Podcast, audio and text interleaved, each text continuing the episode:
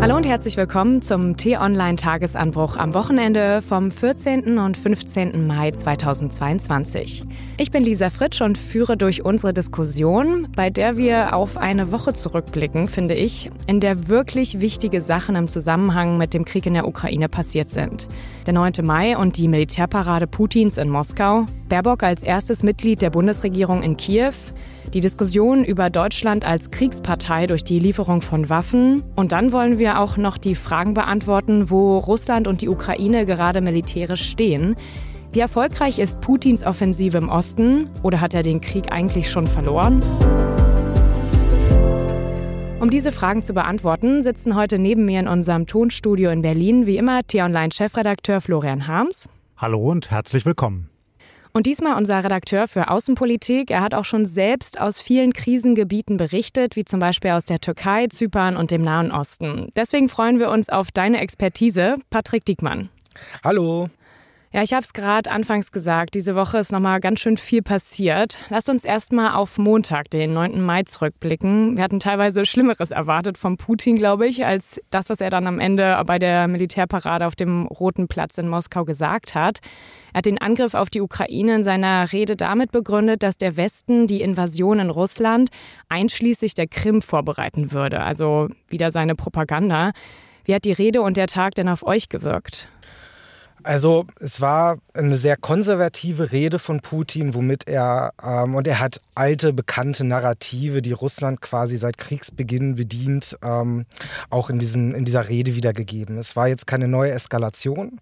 Es war im Endeffekt auch nicht zu erwarten, dass diese kommt, weil im Endeffekt war es nach innen gerichtet ähm, beziehungsweise an die eigene Bevölkerung. Und im Prinzip zielte diese Rede von Putin darauf, die Kriegsmoral in der eigenen Bevölkerung zu stärken. Weil sie haben sich da jetzt gerade in, ähm, sie nennen es immer noch Militäroperation oder Spezialoperation. Und das hat sich auch in Putins Rede nicht geändert.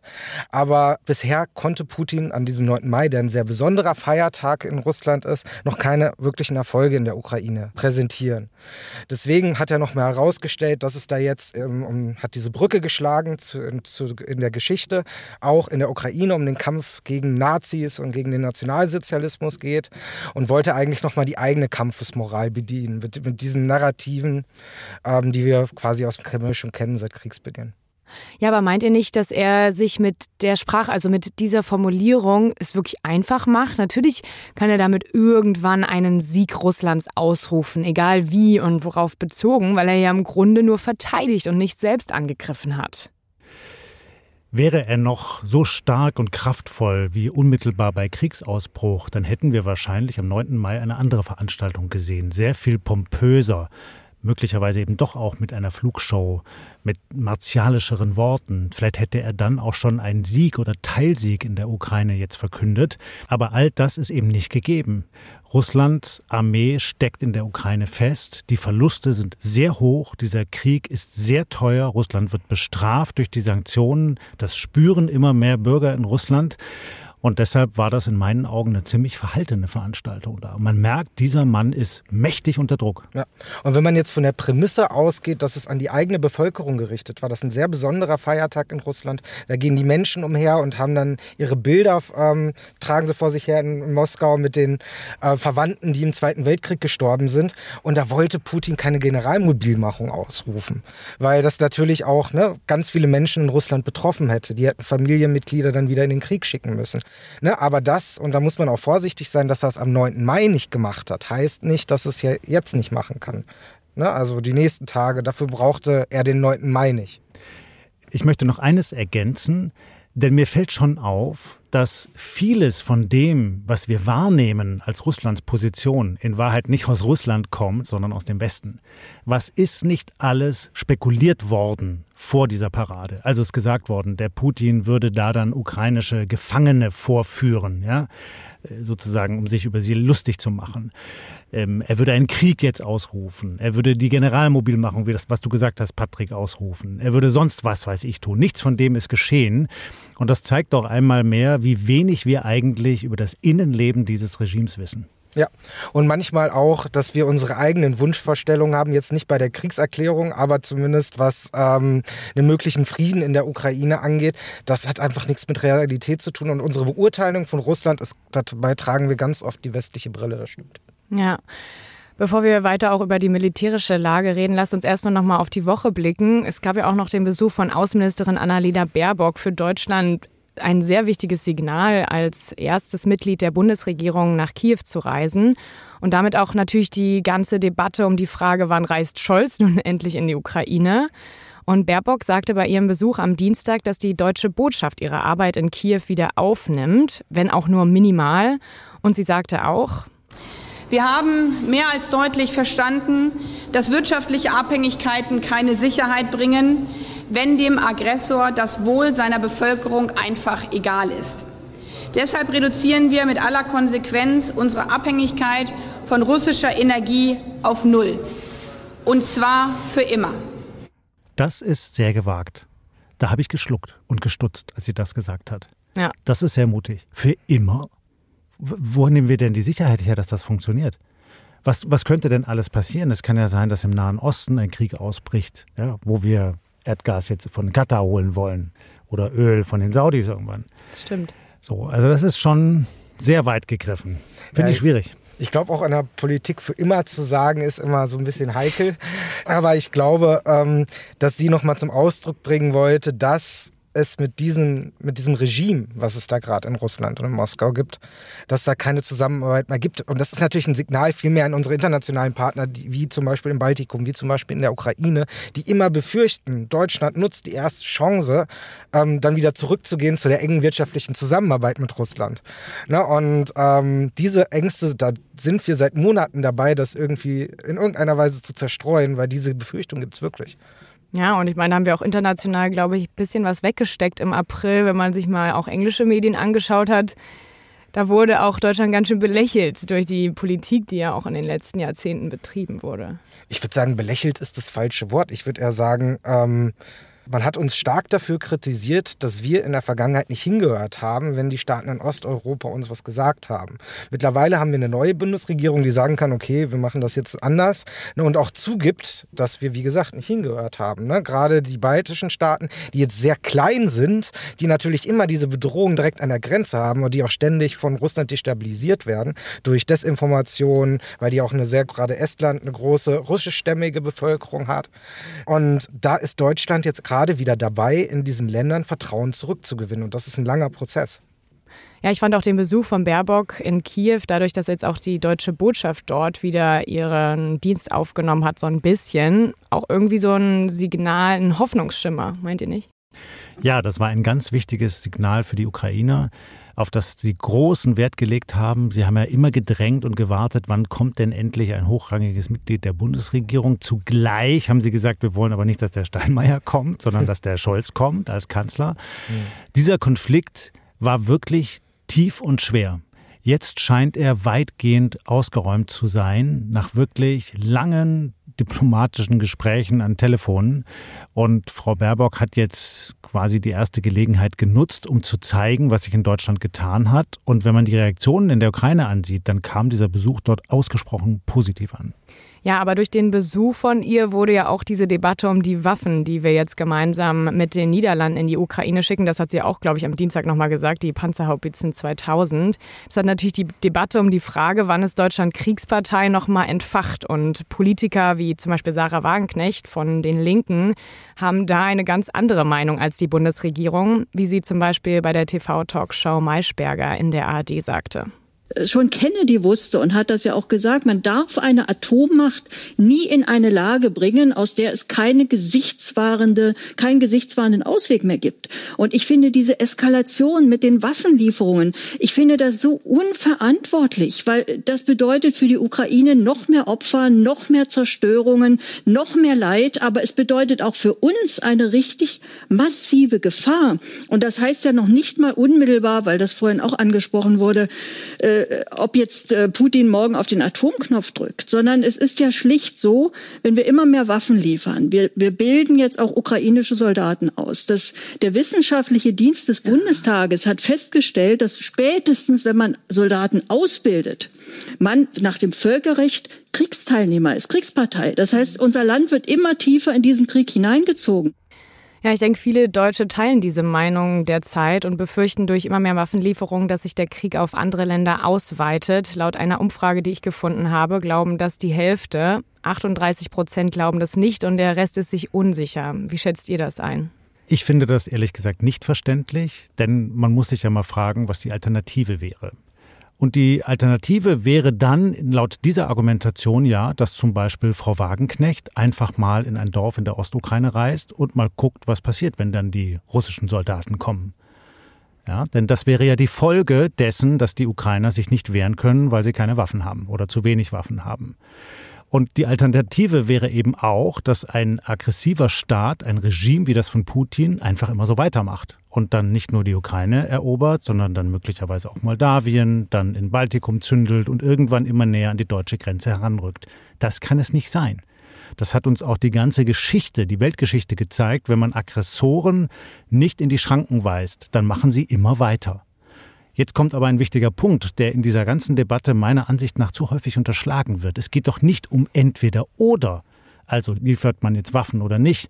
Es geht doch eigentlich um ein und. Natürlich muss man die Ukraine befähigen, sich zu verteidigen. Und Deutschland spielt dabei eine Rolle, ist de facto Kriegspartei. Das kann man nicht verneinen.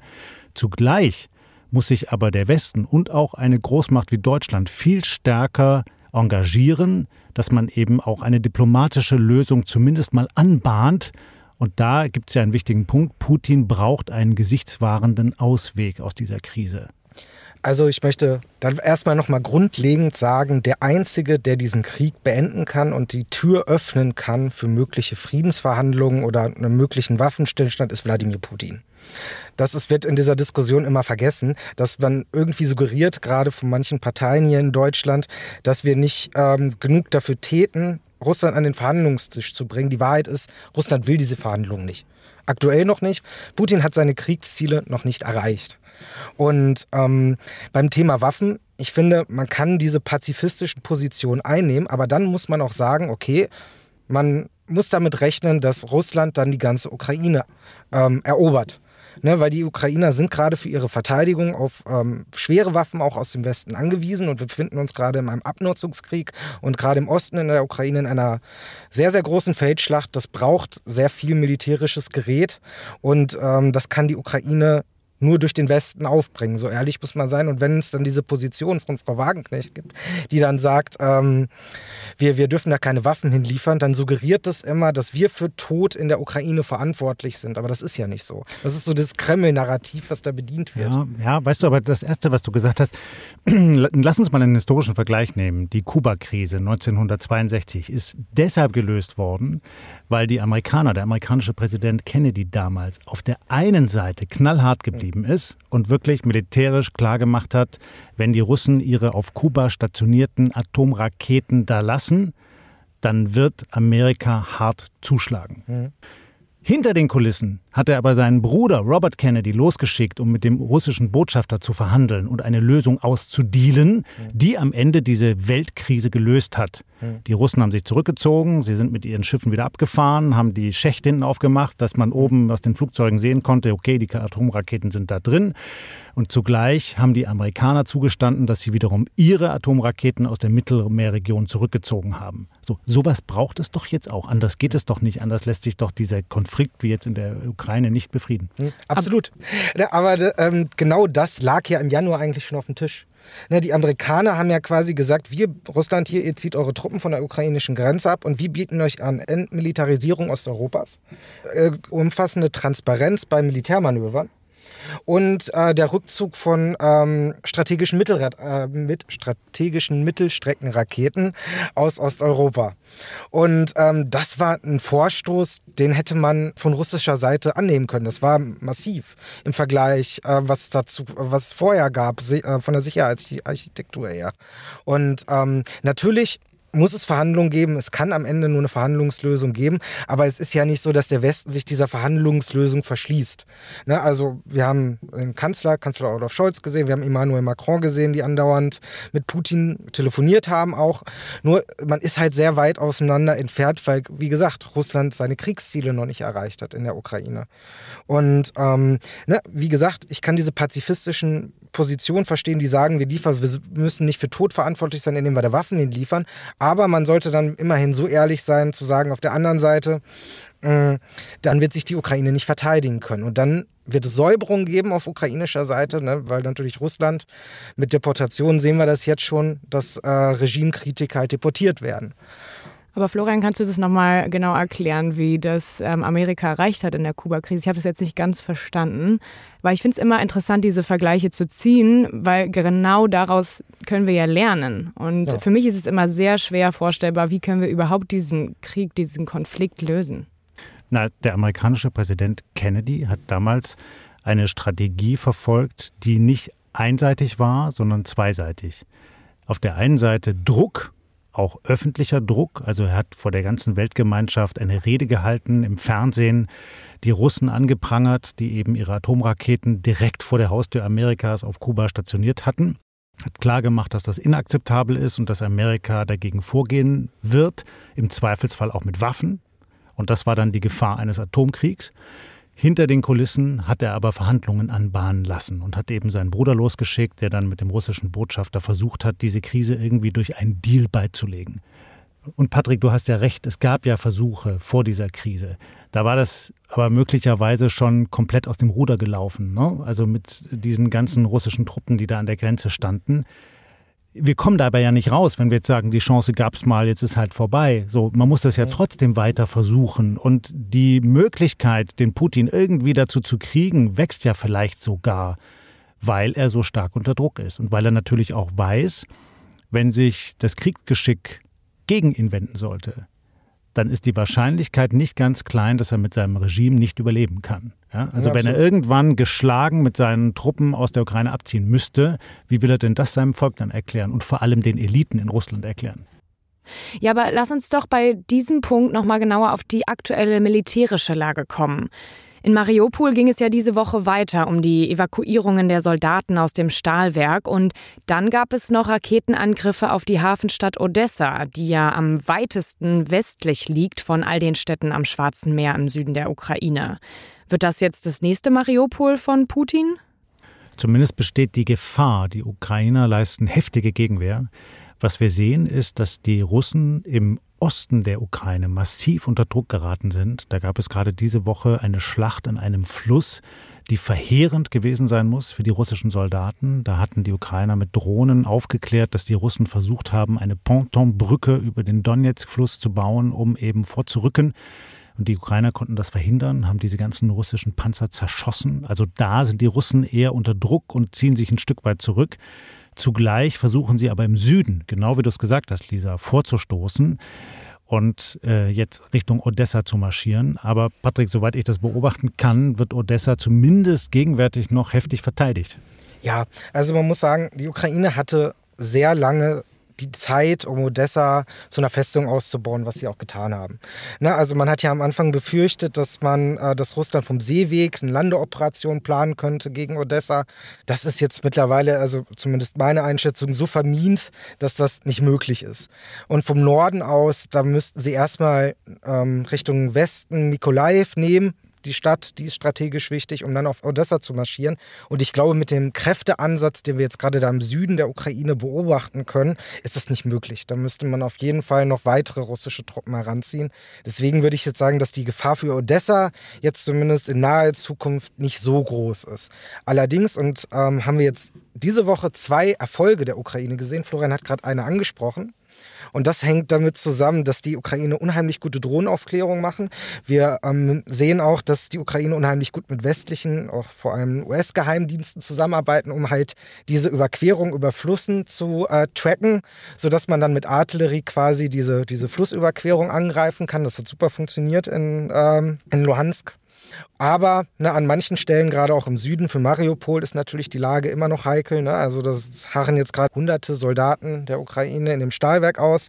Und ähm, darüber hinaus versucht Russland natürlich auch an gewissen Frontpunkten im Osten die ukrainischen Linien zu durchbrechen. Und welche Regionen sind gerade noch unter Beschuss und gerade wichtig für ja, Russlands Strategie oder vielleicht auch die Strategie, dass sie besiegt werden könnten?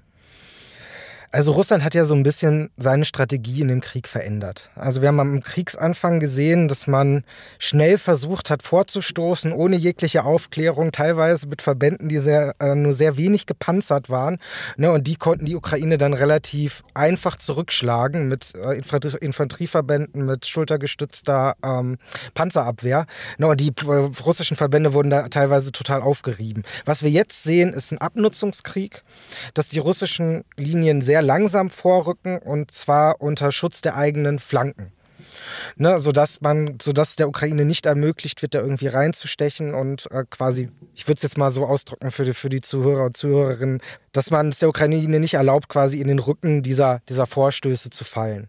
Und ähm, Russland versucht deswegen langsam vorzurücken und vor allem auch wichtige Knotenpunkte, sei es die ähm, M3, das ist eine wichtige Autobahn von Ost nach West, die versucht man zu erobern, um halt die eigenen Nachschubwege zu sichern und auch Eisenbahnlinien, weil russische Vorstöße gehen immer an, gern anhand von Eisenbahnlinien, um halt Nachschub wieder an die Front bringen zu können. Und das sehen wir bei Charkiw.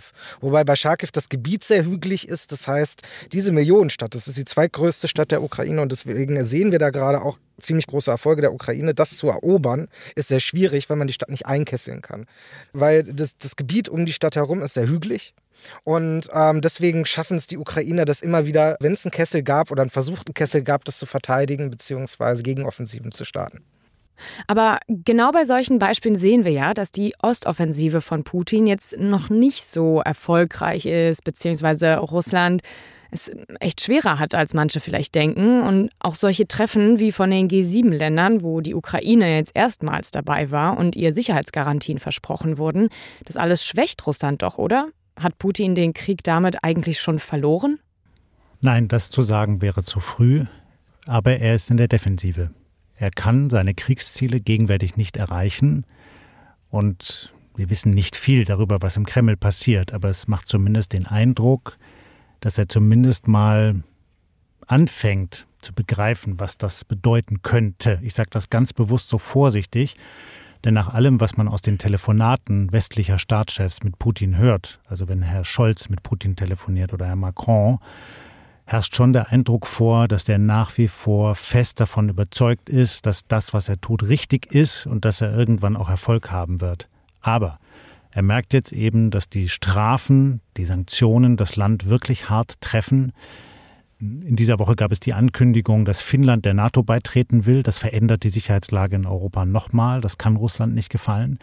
Und all das zusammengenommen mit den heftigen Verlusten der russischen Truppen in der Ukraine führt natürlich schon dazu, dass man sagt, das ist jetzt kein Erfolg für Putin. Und deshalb ist eben die Frage umso wichtiger, wie er denn da wieder rauskommen kann. Das Wort Abnutzungskrieg klingt ja ganz technisch, aber das ist verheerend, das ist schrecklich. Das heißt, dass es Monate, vielleicht jahrelang Kämpfe gibt, wie es hier auch schon vor dem jetzigen Krieg in der Ostukraine im Donbass gab, wo täglich Menschen sterben, wo es Folter gibt, Vergewaltigung, Leid, alles. Und das kann überhaupt nicht das Ziel sein, auch nicht das Ziel westlicher Politik. Westliche Politik muss sich klar dafür einsetzen, dass dieser Krieg möglichst schnell beendet wird. Ja, und wir hatten jetzt auch gerade noch das Stichwort von dir, Patrick, Abnutzungskrieg. Ähm, wenn wir das alles noch ein bisschen größer betrachten, wir hatten schon vorher den Vergleich mit der Kuba-Krise. Wenn wir jetzt zum Beispiel mal den Afghanistan-Krieg in den 80er Jahren anschauen, ihr habt beide auch Erfahrung im Ausland, vor allen Dingen auch im Nahen Osten. Florian, du hast lange Zeit in Syrien gelebt und kennst dich auch mit den Konflikten dort aus. Und Patrick, du warst ja auch in Israel und anderen Ländern dort. Im Afghanistan-Krieg hat die Sowjetunion damals die kommunistische Partei unterstützt, die dort durch einen Coup an die Macht gekommen ist und dabei 14.000 Opfer hinnehmen müssen. Experten sagen, dass das Teil der Grund dafür war, dass die Sowjetunion zerbrach. Und je nachdem, welchen Schätzungen man jetzt derzeit glaubt, hat Russland jetzt in der Ukraine fast schon genauso viele Soldaten verloren. Kann man also von einem schnellen Ende ausgehen und die beiden irgendwie da miteinander vergleichen? Es kommt ein bisschen auf den Interessenausgleich an. Ne? Also man kann das irgendwie vielleicht so plastisch oder metaphorisch darstellen wie Putin, der sehr, sehr viel eingesetzt hat vor diesem Kriegsbeginn. Er hat Sanktionen des Westens in Kauf genommen, er setzt, hat viele Soldaten eingesetzt, die ihr Leben verloren haben. Ne? Und im Prinzip hat er noch nichts gewonnen. Das heißt, er muss da irgendwie rauskommen. Und was Florian sagte, ist vollkommen richtig, dass der Westen natürlich ihm die Tür offen halten muss für Verhandlungen und dass dieser Konflikt zumindest erstmal einfriert. Aber gerade sehe ich das noch nicht, weil wie gesagt, also er hat ja noch nicht mal Mariupol erobert und das braucht er in Russland schon für die eigene Kriegslegitimation. Dass er dieses Azov-Regiment, so schrecklich das auch ist und deswegen wird ähm, Russland sich wahrscheinlich auch auf keinen Gefangenenaustausch einlassen ähm, in Mariupol, dass man die, zumindest diese Stadt in ihren Augen befreit von Nazis. So historische Vergleiche von Konflikten sind immer schwierig, weil Geschichte sich ja eigentlich nicht wiederholt. Gleichwohl kann man gewisse Parallelen sehen. Es wird dadurch erschwert, dass die meisten weltweiten Kriege in den vergangenen Jahrzehnten keine Kriege zwischen Staaten gewesen sind, sondern innerstaatliche Konflikte zwischen unterschiedlichen Rebellengruppen oder einem Regime und seinen Gegnern oder unterschiedlichen Ethnien.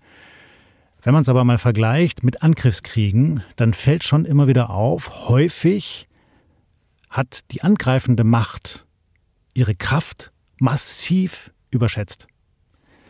So war das damals, als die Sowjetunion abziehen musste aus Afghanistan. Geschlagen, wirklich das Großreich geschlagen.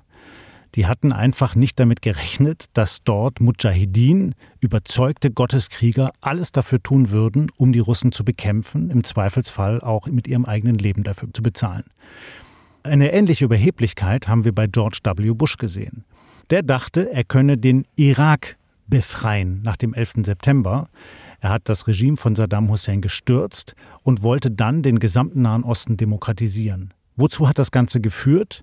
Zu verheerenden Bürgerkriegen, zu einem einzigen Schlamassel, zum Aufstieg des Islamischen Staats, also einer Terrorgruppe, die die ganze Region unter ihre Geißel genommen hat, die Anschläge in Europa verübt hat.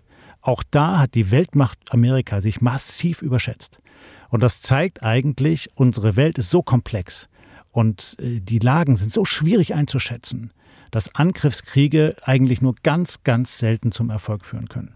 Und zwar genau dann, und das, da hat Florian komplett recht, wenn man in dem Staat genug Unterstützung hat, beziehungsweise sehr viel Unterstützung hat. Aber Russland hat ja wahrscheinlich in der Ukraine gedacht, dass sie die haben, haben sie aber nicht. Und deswegen ist das, also es kam aus dem Kreml noch kein Anzeichen dafür, selbst wie man eroberte Gebiete dann halten und regieren soll. Ne? Und ähm, deswegen ist der Ausgang auf jeden Fall offen. Ja, lieber Patrick, lieber Florian, auch wenn wir nicht alle Fragen beantworten können, merken wir, dass es ein bisschen schwierig ist, das immer alles einzuschätzen. Ich danke euch für eure Meinungen, für eure Erklärungen und ich hoffe auch Ihnen, liebe Hörerinnen und Hörer, hat es gefallen, zuzuhören. Wenn ja, dann abonnieren Sie doch gerne den Tagesanbruch-Podcast, dann verpassen Sie keine Folge. Anmerkungen und Kritik können Sie mir auch gern an podcasts.t-online.de schreiben. Den nächsten Tagesanbruch gibt es am Montag früh wieder von dir, Florian. Und ich freue mich schon auf die nächste Diskussion am Wochenende mit Ihnen. Bis dahin, danke fürs Zuhören und ciao. Ciao. Tschüss und bleiben Sie uns gewogen.